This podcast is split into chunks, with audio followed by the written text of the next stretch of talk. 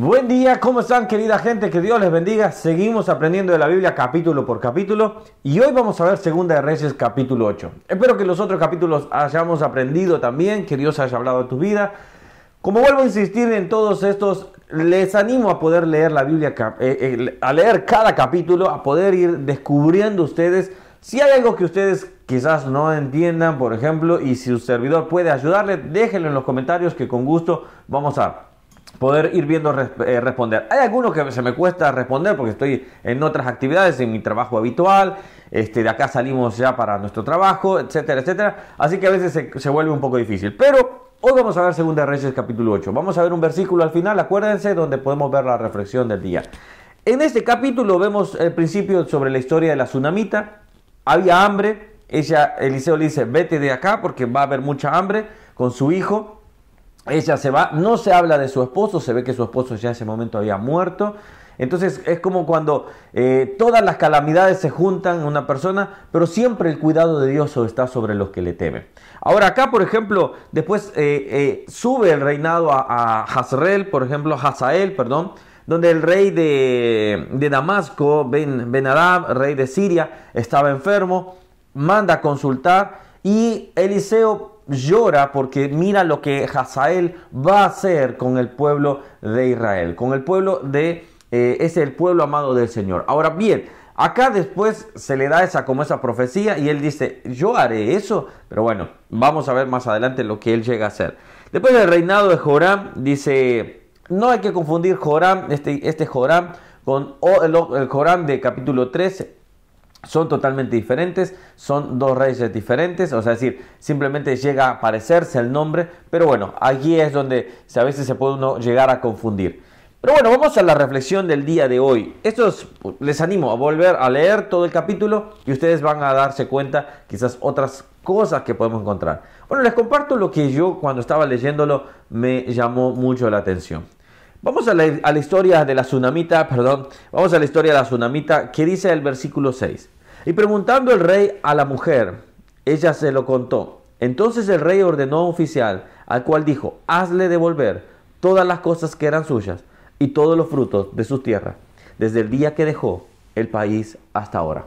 Antes de seguir un paréntesis, aquí estaba Giesi, algunos pueden leer, y algunos dicen, ¿cómo que Giesi, siendo eh, eh, leproso, vuelve a estar al lado de un rey. Bueno, algunos llegan a decir que Giesi fue sanado, obviamente.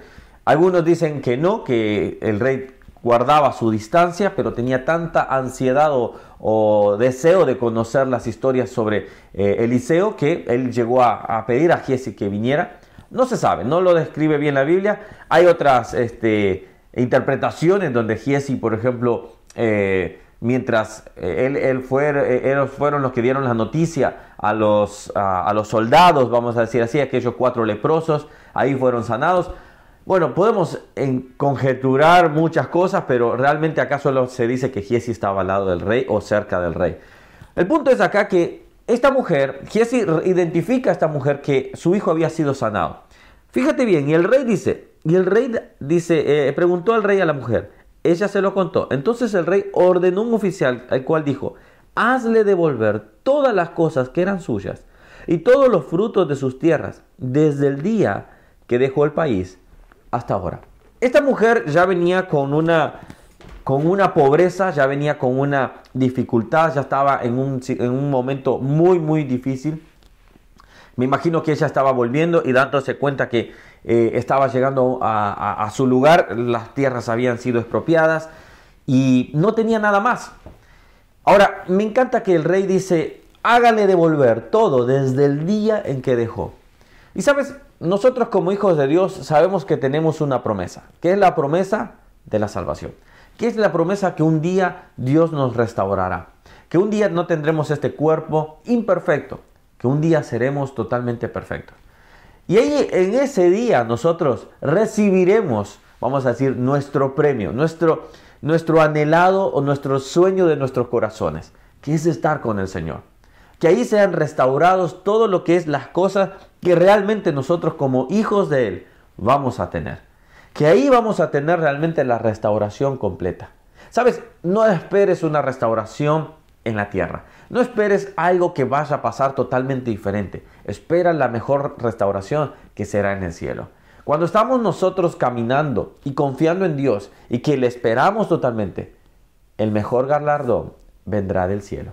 Un día yo quiero escuchar a mi rey, devuélvanle todo lo que a él le pertenecía. ¿Sabes? Satanás vino a la tierra para robar, matar y destruir. Él nos robó, Él nos quitó, vamos a decir así, por parte, obviamente, por que Dios lo permitió, pero para que nosotros pudiéramos un día darle la gloria a Él. Para que un día nosotros volvamos y decimos, Señor, aquí venimos. Venimos sin nada, sinceramente. Venimos totalmente devastados de un mundo donde simplemente nos arrancó todo.